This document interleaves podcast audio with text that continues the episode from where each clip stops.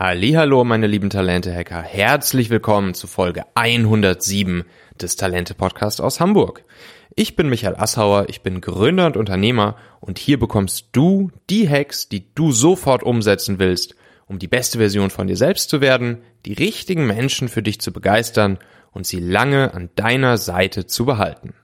Aus dieser Folge wirst du mitnehmen, durch welche festen Routinen du eine noch bessere Führungskraft wirst, wie du durchs Umsetzen und Machen von ganz kleinen Dingen wichtige Learnings gewinnst und warum du auch mal unbequem sein sollst und wieso Netzwerken so wichtig für deinen Erfolg ist. Donnerstags gibt's ja hier mal eine Interviewfolge, so wie heute, mit einer spannenden Person. Heute die gute Vera Strauch nochmal.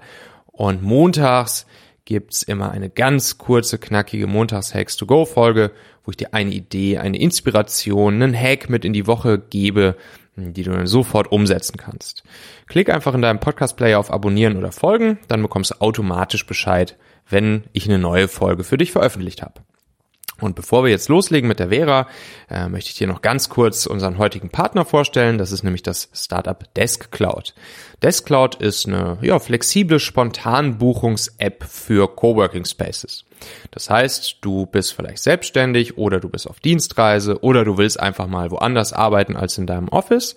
Dann kannst du ganz einfach mit der Desk Cloud App dich in jedem Coworking Space bei dir in der Stadt, bei dir um die Ecke flexibel einchecken. Du kannst dann taglang arbeiten. Du kannst zum Beispiel auch mal dein Team mitnehmen, wenn du ähm, mal ein Offsite mit deinem Team machen möchtest. Sowas mache ich zum Beispiel mit meinem Team dann auch häufig.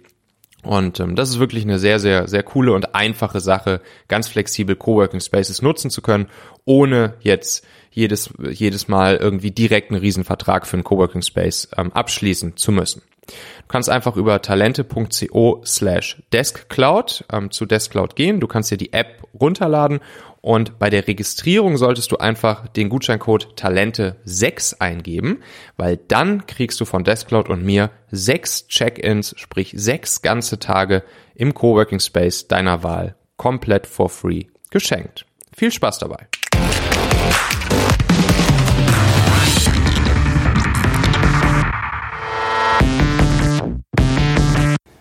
So, heute haben wir nochmal eine Folge mit Vera Strauch. Ähm, Female Leadership Academy und Female Leadership Podcast. Ähm, und Vera, ähm, welche fünf Tipps, welche fünf Hacks, welche fünf Empfehlungen kannst du Menschen geben, die ähm, Unternehmer oder Führungskraft sind oder das vielleicht werden möchten? The stage is yours. Ja, vielen Dank für die Einladung. Ich habe mich viel mit dem Thema Führung beschäftigt, vor allem aus der Perspektive, dass unsere Arbeitswelt sich sehr verändert und wir uns dahin bewegen, dass wir wegkommen von diesen sehr starren Pyramidenstrukturen hin zu eher flexibleren äh, Gebilden, wo mehr Verantwortung, flacheren Hierarchien, wo mehr Verantwortung auf mehreren Schulterpaaren lastet, was zu mehr Verantwortung für die Einzelperson führt. Und deswegen mhm. finde ich die Frage sehr spannend, wie wir diese Augenhöhe herstellen können und dadurch auch eine neue Führungsdefinition gestalten können. Und darauf bezogen sehe ich eben auch das Thema Leadership und deswegen heißt mein Podcast eben auch Leadership Podcast, ne, weil mhm. ich gerade das gar nicht so sehr für Führungskräfte, sondern eher für jede Einzelperson sehr viel darin sehe, dass wir uns selbst auch führen und erstmal bei uns selbst beginnen. Und damit okay. beginnt auch Führung, auch als Führungskraft.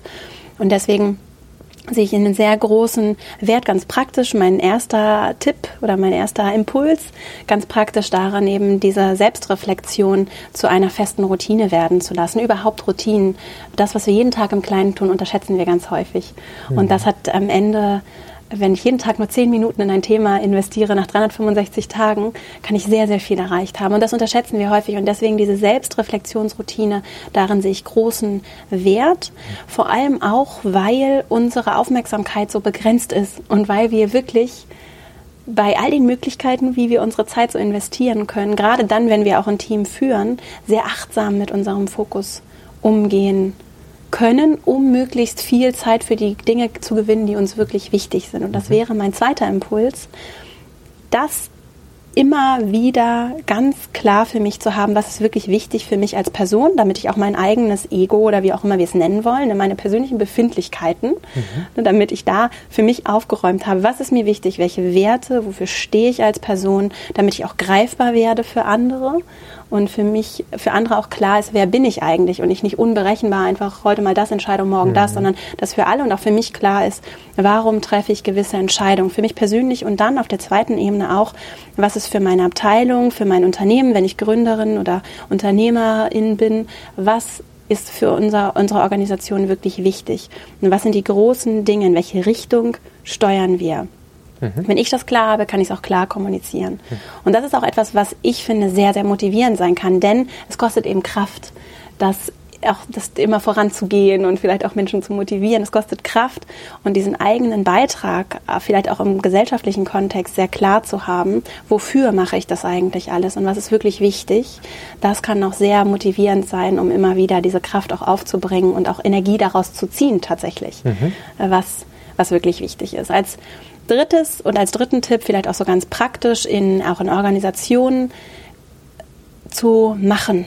Ich finde es so wertvoll. Ganz häufig reden wir ganz viel, das ist auch wichtig. Auch gerade in großen Konzernen kann das sehr hilfreich sein, auch viel zu reden, Menschen zu kennen, zu netzwerken und gleichzeitig dieses Machen in meinem Einf zu verstehen, wie groß mein Einflussspielraum ist, unabhängig von meiner Funktion und Position und wirklich mich auch als Gestalterin zu verstehen. Und machen heißt jetzt nicht, dass ich das große Millionenbudget brauche, sondern dass ich im Kleinen Dinge anstoßen kann, Fragen stellen kann, dass ich mitdenken kann und so anders aktiv werde und dadurch Thema Sichtbarkeit ist gerade bei vielen Menschen, mit denen ich spreche, auch bei einigen Frauen tatsächlich ein Thema. Ne? Wie werde ich sichtbar, wie werde ich wahrgenommen, mhm. wie erkennen Menschen auch mein Potenzial, das ich vielleicht sehe, sie aber nicht unbedingt. Und mich da auch immer mal anders auszuprobieren durch das Machen. Mhm. Weil wir ja lernen, wenn wir diese kleinen Schritte aus der Komfortzone machen, da ist der Raum, in dem wir lernen. Und manchmal sind die Schritte vielleicht ein Tick zu groß, so, das habe ich auch schon erlebt. Und manchmal sind sie aber auch genau richtig und ich erlebe mich nochmal anders und erkenne auch nochmal andere Facetten an mir, kann mich nochmal anders zum Ausdruck bringen. Also dieses Machen, Gestalten, gestalten, proaktiv auch verstehen, was ich in die Welt bringen will. Das ist, glaube ich, sehr, sehr wertvoll. Und jetzt sind wir beim Tipp 4. ja, okay, sehr schön. Mhm. Und da dieses Selbstverständnis zu lernen, ist nochmal, was mir sehr wichtig ist, natürlich auch mit der Academy, die ich genau deshalb gegründet habe, weil wir lernen, ich glaube, wir unterschätzen das, wir denken irgendwie so selbstverständlich zum Teil, glaube ich, oder ich habe das sehr lange gar nicht in Frage gestellt, dass irgendwann das Studium vorbei ist und dann ist irgendwie so das Lernen vorbei. Und das ist ja genauso nicht. Und ja. wir wissen heute sehr viel darüber, wie plastisch unser Gehirn ist. Ich habe es auch schon an anderer Stelle gesagt, das ist sehr plastisch, bis ins hohe Alter. Gewisse Krankheiten wie Alzheimer zum Beispiel sind auch damit assoziiert, dass wir uns zu sehr in unserer gedanklichen Komfortzone auch bewegen. Und wir brauchen wir brauchen diese Herausforderung, egal wie alt. Und ganz häufig sind es limitierende Glaubenssätze, die uns davon abhalten, gewisse Dinge zu tun, Sachen auszuprobieren, Fragen zu stellen, auch mal unbequem zu sein, auch mal unangepasst zu sein, vielleicht mal das Risiko einzugehen, dass da auch Menschen mich irgendwie merkwürdig finden oder ich werde auch mal für einen Moment alleine dastehen mit einer Haltung, aber ich habe eine Haltung und ich bin greifbar. Mhm. Und das zahlt sich in meinen Augen langfristig aus und das lebt davon, dass ich alles auch als Lernen erlebe Erlebnis empfinde. Und dann ist es auch viel leichter, Fehler zu machen, weil ich sage, okay, gut, Fehler war doof, hat sich vielleicht doof angefühlt, aber ich habe etwas daraus gelernt und wenn das ein Wert für mich ist oder auch ein Selbstverständnis, eine Routine mhm. ist, dann kann das sehr, sehr hilfreich sein in meinen Augen, auch natürlich für Führung, für Verantwortung, um auch anders sich zu entfalten und zu entwickeln. Also lernen und raus aus der Komfortzone. Cool. Auf jeden Fall. Und dann sind wir auch schon bei meinem fünften Tipp, da muss ich mich entscheiden. ich, äh, also ich, ich schwanke so ein bisschen. Ich habe noch den Punkt, ich habe noch viele Punkte, aber vor allem noch den Punkt, auch den Mut zu haben. Wobei Mut, finde ich, sehr leicht gesagt, sehr schwer getan ist und äh, durch die richtigen Routinen, glaube ich, von ganz alleine kommt, wenn ich, also wenn ich weiß, was ich will, was wirklich wichtig ist, wofür ich stehe, was mir auch im Großen wichtig ist, wenn ich handle und Dinge ausprobiere und Lernen als Selbstverständlichkeit sehe und keine Angst davor habe, äh, auch mal Anfängerin zu sein, mhm. dann kommt der Mut in meinen Augen ganz von allein, so, weil dann ich dann auch sehe, da sind Dinge, die sind größer als ich und meine Angst.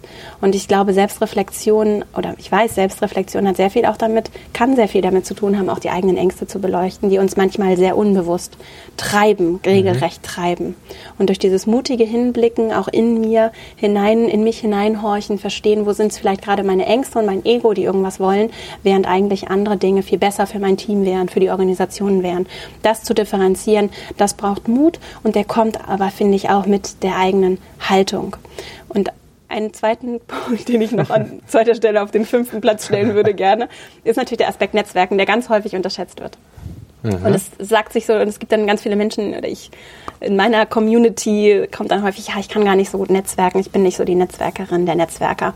Und da empfehle ich immer einen super Trick, der jetzt gar nicht so special klingt, aber sehr wertvoll ist, und zwar eins zu eins Situationen nicht zu unterschätzen, mit Menschen, die ich wirklich auch mag, in Kontakt zu treten mhm. und da auch ruhig neue Leute zu treffen, aber nicht äh, zu denken, ich muss jetzt irgendwie auf die große Netzwerkveranstaltung und möglichst viele Visitenkarten haben. Es geht nicht, also mir persönlich geht es nicht um Quantität, sondern um Qualität. Und das sind auch immer die Beziehungen in meinem Netzwerk gewesen, die dann dazu geführt haben, dass ich äh, Erfolge auch mit anderen gemeinsam feiern konnte, dass andere mir geholfen haben, dass ich auch anderen helfen konnte. Das ist auch ein wichtiger Aspekt mhm. von Netzwerken. Und zwar nicht, weil ich gerne dafür was zurückhaben möchte, sondern weil ich auch der Person einfach gerne helfe, weil, weil es ein Mensch ist, den ich mag, mit dem ich wirklich auch eine Verbindung aufgebaut habe.